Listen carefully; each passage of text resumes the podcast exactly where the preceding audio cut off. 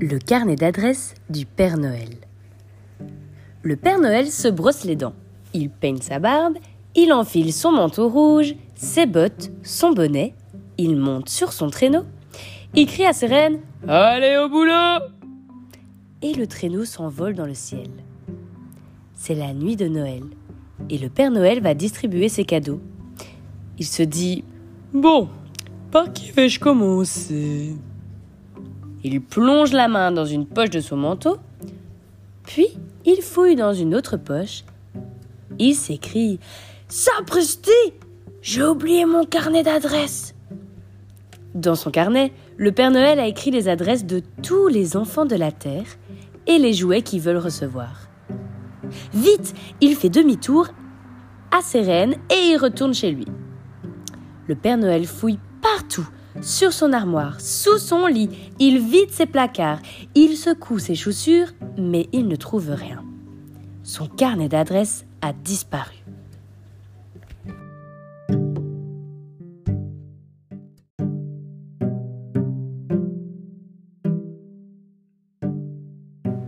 Le Père Noël regarde son traîneau chargé de cadeaux. Il dit tristement Mais qu'est-ce que je vais faire de tout ça? Une grosse larme court le long de sa barbe. Il soupire. Ce Noël va être raté. Complètement raté. Les reines du Père Noël commencent à s'impatienter. Ils secouent leurs clochettes et le Père Noël caresse doucement le grand reine qui conduit l'attelage et il murmure. Oui, oui, il est l'heure de partir, mais je ne sais plus dans quelle maison déposer les jouets. Alors le grand reine déclare tu as perdu ton carnet d'adresse Vieille étourdie Il ne reste plus qu'une solution. Puisque tu ne sais pas dans quelle maison dorment les enfants, il faut distribuer des jouets dans toutes les maisons de la Terre. Allons, accroche les autres traîneaux derrière et on va chercher tous les jouets qui nous restent dans ton grenier. Déjà, une horlone sonne les douze coups de minuit.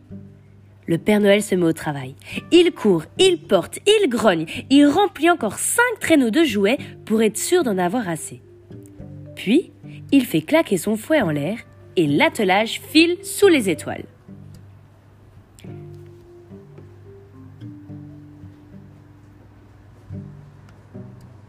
Le Père Noël n'a jamais connu une, nuit aussi fatigante. Il dépose des paquets dans toutes les maisons même dans les maisons où il n'y a pas d'enfants. Le lendemain matin, les grands-mères trouvent des ours en peluche dans les chaussons. Les grands-pères ont des trains électriques. Les bébés ont des vélos de crosse. Les papas des poupées, les mamans des hockey. Alors les gens sortent des maisons. Certains disent Mais j'ai reçu ça, j'ai rien demandé. D'autres ronchonnent J'ai un jouet de bébé Ce n'est pas ce que je voulais Heureusement, les papas donnent leurs jouets aux enfants, les bébés aux mamans, les mamans aux garçons et les garçons aux grands-mères. Les grands-mères aux filles et les filles aux grands-pères. À la fin, d'échange en échange, chacun a un cadeau qui lui plaît.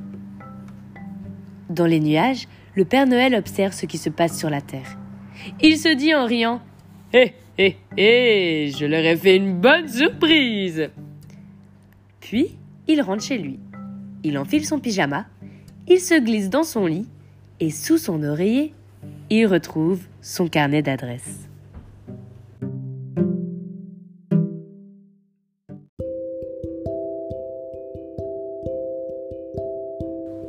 Bonjour à tous, chers amis.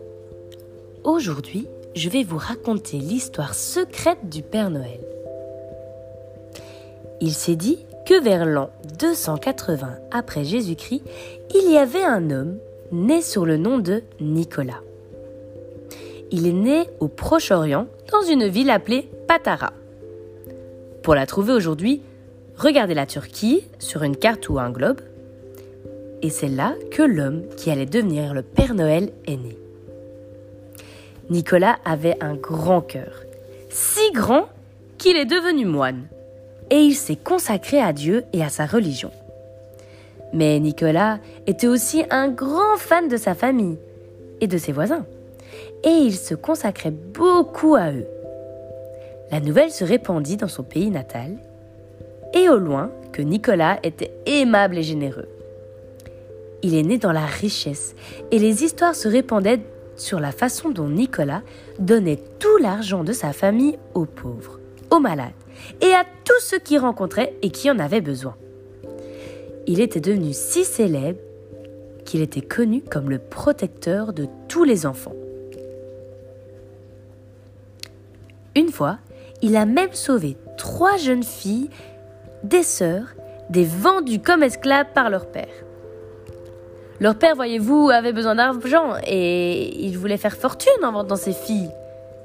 Mais au lieu de cela, Nicolas est venu à leur secours en offrant de l'argent au père pour les filles. Puis leur a donné leur liberté. Pas étonnant que Nicolas soit devenu Saint Nicolas après sa mort. Pendant des centaines d'années, les Européens l'ont célébré à la date de sa mort, le 6 décembre. Certains disent même que Saint Nicolas était le saint le plus populaire de toute l'Europe au cours de la fin du Moyen Âge. Le 6 décembre a toujours été considéré comme un jour de chance pour cette même raison. Mais comment Saint Nicolas a pu devenir le protecteur de tous les enfants? Le gars que nous appelons le Père Noël qui ne protège pas seulement les enfants, mais qui leur apporte des cadeaux aussi. Eh bien, c'est une sacrée longue histoire et il s'agit d'une crèche et de l'enfant Jésus.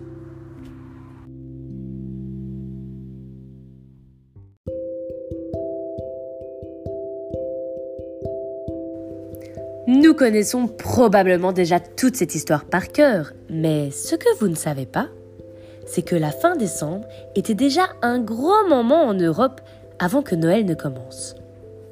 C'est durant cette période de l'année que de nombreuses personnes célébraient la fin de l'hiver. Ils faisaient de grandes fêtes, célébraient la récolte du vin et de la bière, et l'arrivée du printemps et du soleil. Donc il est parfaitement logique que lorsque les gens ont commencé à célébrer aussi la naissance de l'enfant Jésus, que les deux traditions se sont mélangées. La notion de fête, la gentillesse et la générosité de Saint Nicolas, et l'espoir et l'amour apportés par l'enfant Jésus, le tout fusionné de parfaites vacances. Noël. Et qui fait en sorte que cela arrive tous les ans? Nul autre que le Père Noël.